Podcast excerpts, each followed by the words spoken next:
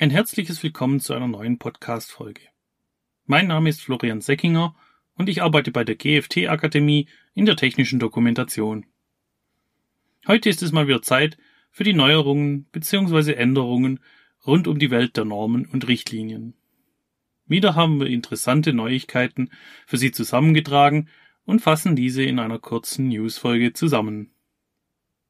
Wenn Ihnen diese Folge gefällt und Sie sich für Themen rund um die technische Dokumentation interessieren, dann lassen Sie uns doch ein Abo da. Dann verpassen Sie auch garantiert keine Folge mehr. Beginnen möchte ich mit einem kurzen Rückblick zu der diesjährigen Jahrestagung der TECOM. Im November fand wieder einmal die Jahrestagung des Fachverbandes für die technische Kommunikation, auch kurz genannt TECOM statt.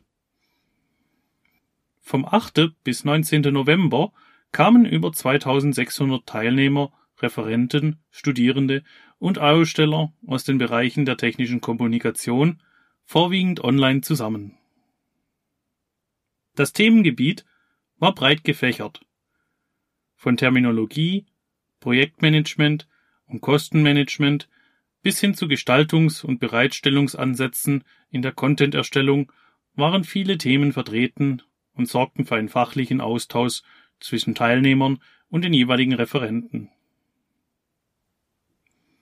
Im Bereich der Normen und Richtlinien gab es auf der TECOM Jahrestagung auch wieder einige interessante Vorträge. Die Revision der Maschinenrichtlinie war eines der großen Gesprächsthemen auf der TECOM Jahrestagung. Aber auch andere Änderungen von Rechtsvorschriften waren auf der Agenda. Die Überarbeitung von Richtlinien wie die EMV Niederspannungs- oder Produkthaftungsrichtlinie waren ein Gesprächsthema. Aber genauso Änderungen von nationalen Gesetzen.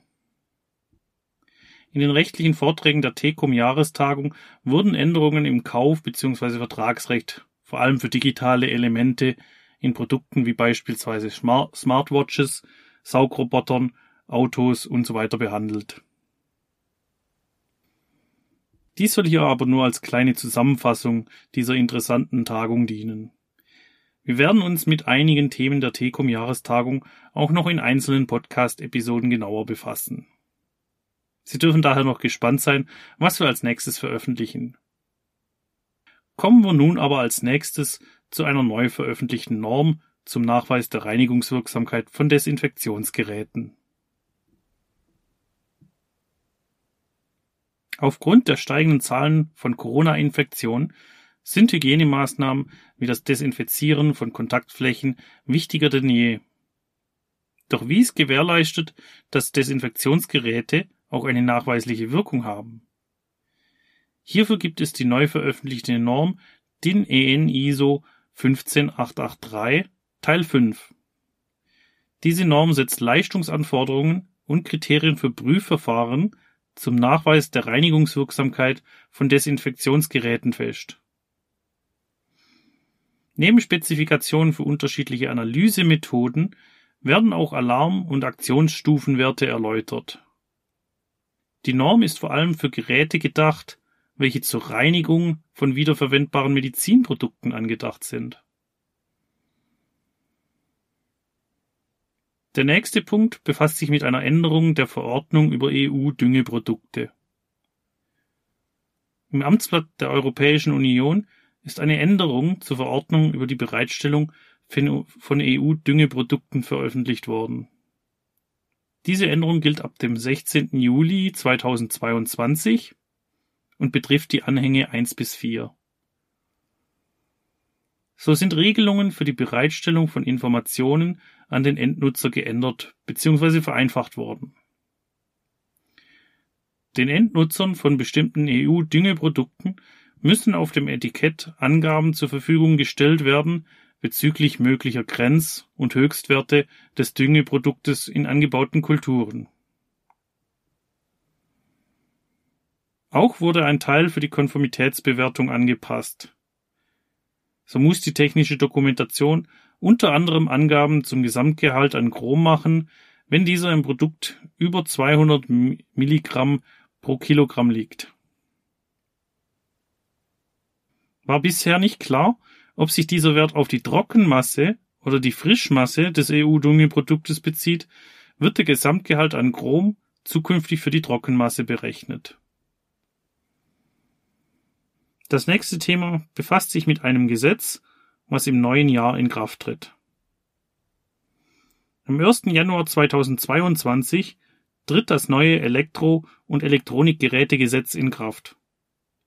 Nachdem das Gesetz zuletzt im Oktober 2015 überarbeitet wurde, gibt es nun eine neue Fassung, welche einige Neuerungen mit sich bringt.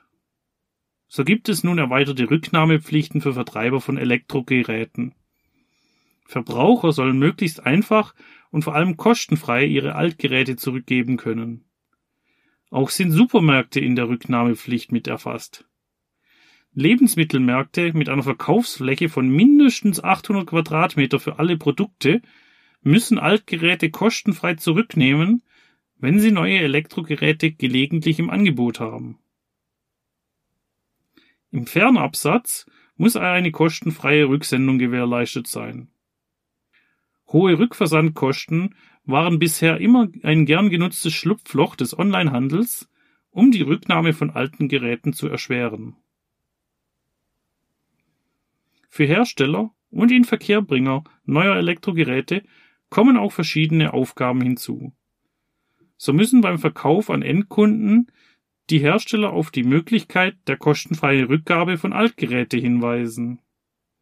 Professionelle Elektro- und Elektronikgeräte für den B2B-Markt müssen zukünftig mit dem Symbol des durchgestrichenen Mülleimers versehen sein. Als nächstes kommen wir zu neuen Verzeichnissen mit harmonisierten Normen. Im Amtsblatt der Europäischen Union wurden neue Verzeichnisse harmonisierter Normen zur Spielzeugrichtlinie ausgegeben. Per Durchführungsbeschluss vom 15. November sind neue harmonisierte Normen in Kraft getreten. Ebenfalls sind die Normen aufgelistet, die nicht mehr gelten und keine Konformitätsvermutung zu einem gewissen Stichtag auslösen. Gegen Ende der Folge haben wir noch folgende Praxistipps für Sie. Zum einen empfehlen wir Ihnen heute ein Fachbuch zur Funkanlagenrichtlinie. In immer mehr Bereichen des täglichen Lebens begegnet uns drahtlose Kommunikation. Die Anwendung der Funkanlagenrichtlinie ist daher für immer mehr Produkte unerlässlich. Diese Richtlinie ist ebenfalls eine der CE-Richtlinien und muss daher von den Herstellern beachtet werden. Die richtige Interpretation und Anwendung ist folgerichtig sehr wichtig. Das Fachbuch beschäftigt sich auf fast 300 Seiten um die Funkanlagenrichtlinie. In die Shownotes dieser Folge hinterlege ich Ihnen einen Link zum Beuth Verlag, bei dem das Fachbuch bestellt werden kann. Als weiteren Praxistipp haben wir noch die Gefahrstoffliste des Instituts für Arbeitsschutz der deutschen gesetzlichen Unfallversicherung im Programm. Die IFA hat eine Liste mit Gefahrstoffen und biologischen Grenzwerte für die Sicherheit und Gesundheit am Arbeitsplatz veröffentlicht.